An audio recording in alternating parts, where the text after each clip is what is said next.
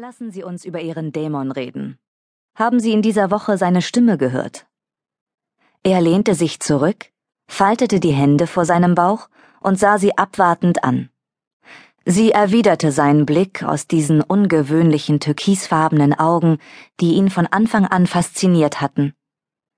Wie eigentlich alles an ihr. Ohne Zweifel war Annabel Scott die attraktivste Patientin, die er jemals behandelt hatte, aber das war es gar nicht, was ihn so fesselte. Es war die Tatsache, dass er sie auch nach so vielen Therapiestunden immer noch nicht durchschaute.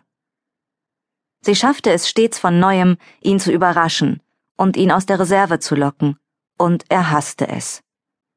Es ärgerte ihn jedes Mal, wenn sie es schaffte, ihm das Gefühl zu geben, ihr unterlegen zu sein, wo er doch der promovierte Facharzt war und sie erst 18 Jahre alt und hochgradig gestört. Aber heute lief es ganz gut. Heute hatte er die Kontrolle. Er ist nicht mein Dämon, antwortete sie und schlug die Augen nieder.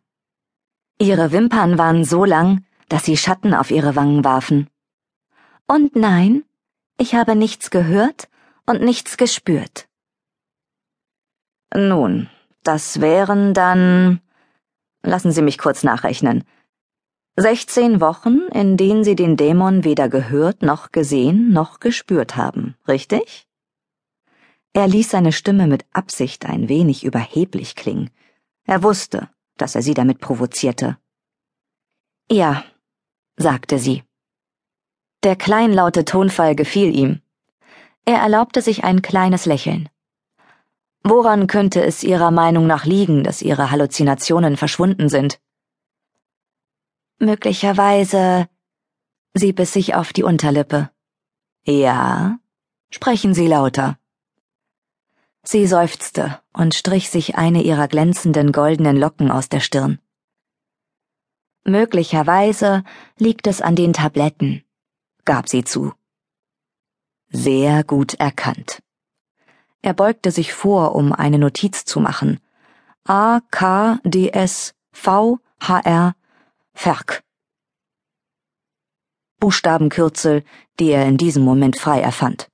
Weil er wusste, dass sie über Kopf mitlas und sich jetzt fragte, was um Himmels willen das hieß.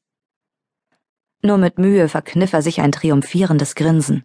Ja, ohne Zweifel hatte sie eine sadistische Seite in ihm geweckt. Und ja, er hatte schon lange aufgehört, sich professionell zu verhalten. Aber es war ihm egal.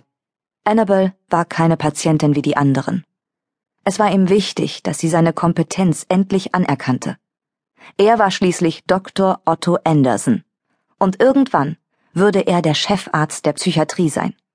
Der Institution, in der sie vermutlich den Rest ihres Lebens verbringen würde. Tabletten sind zur Behandlung einer polymorphen psychotischen Schizophrenie wie der ihren unerlässlich, fuhr er fort während er sich wieder zurücklehnte und sich an ihrem Gesichtsausdruck weidete. Allerdings haben wir therapeutisch noch weit mehr getan. Wir haben ihre Kindheitstraumata freigelegt und die Ursachen für ihre Wahnerinnerung analysiert. Das war stark übertrieben. Vom Vater des Mädchens hatte er erfahren, dass sie ihre ersten drei Lebensjahre in einer dubiosen Sekte verbracht hatte, in der man schwarzmagische Rituale durchführte aber Annabel selber konnte sich an nichts erinnern. Auch seine Versuche mit Hypnose dorthin vorzudringen, eine Methode, die er unerlaubterweise angewendet hatte, hatten zu keinerlei Erfolg geführt. In Wahrheit waren sie genauso weit wie am Anfang der Therapie. Er war nicht mal sicher, ob die Ursachen für Annabels psychotische Störung wirklich in ihrer Kindheit begründet lagen.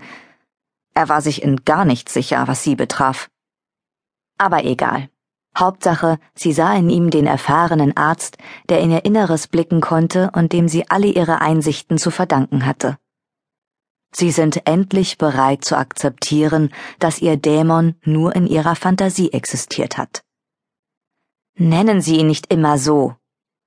Sie schob den Stuhl zurück und stand auf. Annabel, sagte er streng. Es war doch gerade so gut gelaufen. Unsere Sitzung ist noch nicht beendet. Doch, doch, das ist sie, Doktorchen, erwiderte sie. Mein Wecker klingelt gleich. Ich habe einen Termin bei einer Studienberaterin, und den darf ich keinesfalls